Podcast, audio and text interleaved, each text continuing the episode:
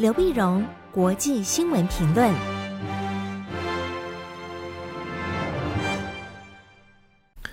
各位听众朋友，大家好，我是台北东吴大学政治系教授刘碧荣。今天为您回顾上礼拜重要的国际新闻呢。第一个，我们先看美国联邦众议院议长麦卡锡被罢免的这新闻。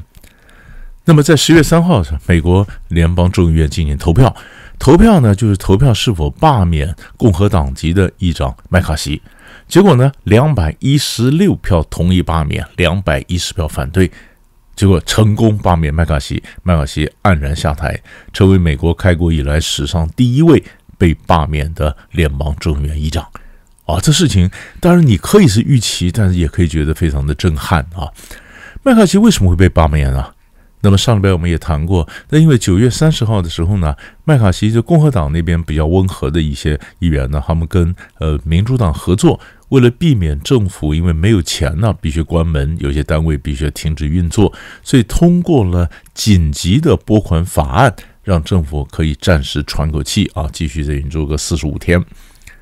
可是，在共和党内部极右派的民粹，他们一向反对跟民主党合作啊，因为民主党主张是大政府，共和党主张小政府，而且极右派民粹呢，他们追求完全纯粹的整个小政府，所以觉得政府应该要削减支出，你不应该这时候再给政府开 开后门，再让他有怎么样的钱哈，你要逼他去削减支出，而你麦卡锡居然跟民主党去合作，那你根本就背弃了我们你当初对我的承诺或。的呃，这这这个呃，共保守主义的精神，所以就要罢免他。罢免他呢，就佛罗里达州选出来的共和党籍的众议员呢，盖兹，他一个人发的动议。而根据共和呃这众议院里面的那个内规呢，那只要一个众议员发表呃发他提出动议要罢免议长，就要进入罢免的程序啊。为什么搞得这么惨呢？因为麦卡锡本来在今年一月份他上位的时候，他当选众议院议长的时候呢，是经过十五轮的投票才投出来。因为共和党虽然是呃在众议院是多数党，可是他只领先民主党一点点呢，在十席左右啊。那在十席左右的这样的这样些微的差距，所以要选出共和党籍的这个议长呢，你共和党内每一票都不能跑。不能跑票，不能有人倒戈。那结果在共和党里面，他这个那这个这个跑呃极右派的这个民粹就说：“那我要支持麦卡锡，你们你要支呃支持你当议长的话，你必须对我们做出一些妥协。”这麦卡锡在政策上、在组织结构上做了很多妥协，其中最致命的一个妥协呢，就是他同意啊，同意只要有一人发出呃临提出临时动议要罢免议长，就要进入罢免的这个程序投票。那一人本来是五个人呐。啊，啊现在他让步让到一人，这是最致命的一个让步。那最后果然就是因为这个让步而致命啊。那投票当天的时候呢，民主党是到了两百零八人，共和党是两百一十八人。那民主党两百零八人呢，那全部都是同意要拉下共和党的这个议长嘛。那共和党两百一十八人，如果大家都愿意留住这议长的话，那就过关了。那偏偏我们晓得是共和党内部极右派啊，极右派他反对，极右派他他有八个人倒戈，所以两百共和党两百一十八人减掉八人就是两百一十吧。那八个人倒戈倒到民主党这边同意拉下麦卡锡，民主党两百零八加八就两百一十六，所以才下台了。下台这个那谁在后面操盘呢？那以前川普时代有一个有一个这个呃测试叫 Steve Bannon，就极右派的民粹的哈。他他虽然是离开川普的政府，川普也下，川普也任满下台了，可是他依然在影响美国的民意啊。他有他自己一个直播呢，自媒体的一个直播间，那直播间刚好就在国会山庄旁边一个古老建筑的地下室。地下室呢，所以这八个反反麦卡锡的党内极右派的呃众议员投完票之后，其中两个就跑去上了史蒂夫班农的节目，马上就向他们川粉呢。极右派的民粹就讲说，我们拉下了这个麦卡锡啊。那班农到现在为止还在跟他的跟他的这个呃听众呢观众呢讲说，二零二零年选举的时候，其实根本是川普赢了啊。那么结果是被民主党呢把整个选举结果给窃取过去了。所以你所以你可以看得出来，我们说为什么在国会里面你会呃共和党会受到党内少数不到二十个这种极右派的议员的牵制呢？因为共和党领先民主党太少。那再问一个问题：共和党为什么领先民主党太少呢？因为社会出现严重的分裂啊，这是最大的问题。那川普的态度是什么呢？那么在投票的时候，川普呢保持保持缄默，没有讲话，因为川普自己正在忙着他在纽约的呃法院要出庭啊，因为因为纽约的连这个检察官呢起诉他这个欺商业的诈欺行为嘛哈。嗯，结果川普在要出庭，他说他上欠在商业上诈欺，就是虚报了你川普集团的这个这个这个价值啊，以获得更多的贷款啊、保险等等诈欺行为。所以出庭的时候，川普没有讲话。那出完庭之后的晚上呢，川普就在他的社群媒体上就谈论了麦卡锡被拉下来的事情。他说呢，共和党呢其实不应该搞内部分裂，我们的敌人是民主党。啊，他他基本上反对。其实麦卡锡在年初时候选议长的时候，已经有投靠了川普。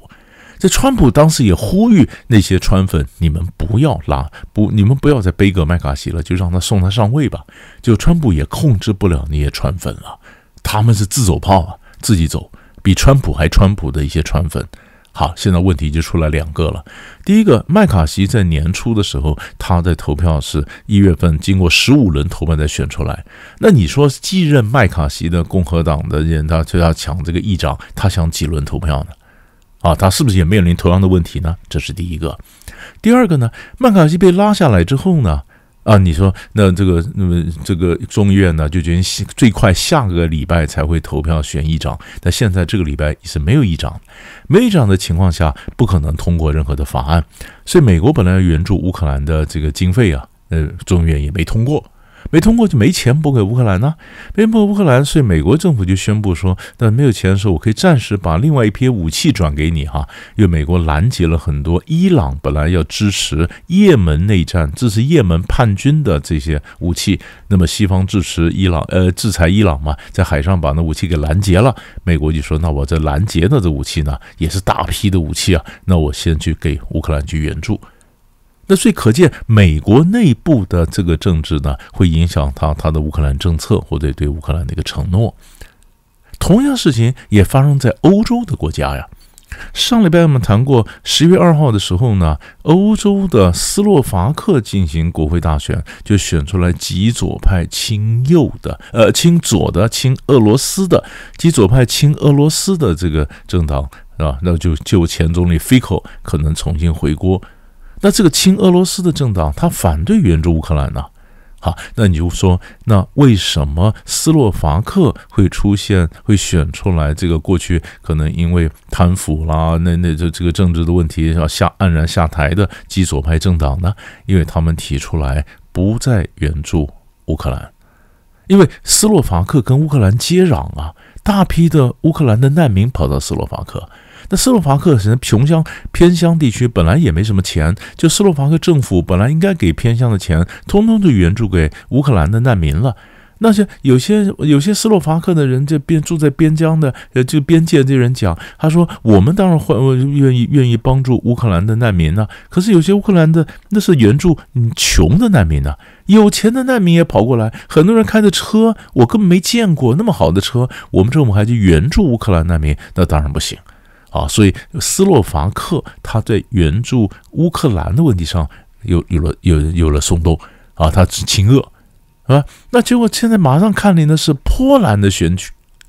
十月十五号波兰要进行国会大选，而波兰的大选呢，这斯洛伐克那边是极左的民粹，波兰这边是极右的民粹，民族主义的这个民粹。那现在的执政党呢？那么法律与正义党，他要拼三连任，拼三连任，他怎么办呢？他就提出来，他就批评德国，因为你的选举时候只要找个外来的干预的来来批评嘛，所以他批评是德国。他说德国想从柏柏林呢来操控波兰的政治，不管从波兰的移民政策，波兰从哪一国买天然气，德国都想伸手进来说三道四。啊，而且德国呢，根本更想的是，呃，这个呃，支持自由派的反对党啊，想也就是说去操控波兰的这个这个选举，然后这民族民族主义者又又嫌弃大家过去惨痛的记忆啊，就是二战的时候德军当年是怎么样摧毁波兰，把这个旧账都给翻出来。就这样的范畴，那那那德国当然这时候得保持一个缄默。缄默呢，本来德国跟波波兰都是北约的盟国嘛，那么德国好不容易同意把它豹二的这个二豹二型的坦克援助乌克兰嘛，那万一乌克兰被这个豹二坦克被打坏了呢？打坏了，那结果德国在呃四月份本来跟波兰达成协议，就是在波兰这边成立一个呃维修中心，就是德国援助乌克兰的豹二坦克，如果被打坏了，就可以拉到波兰这边来修。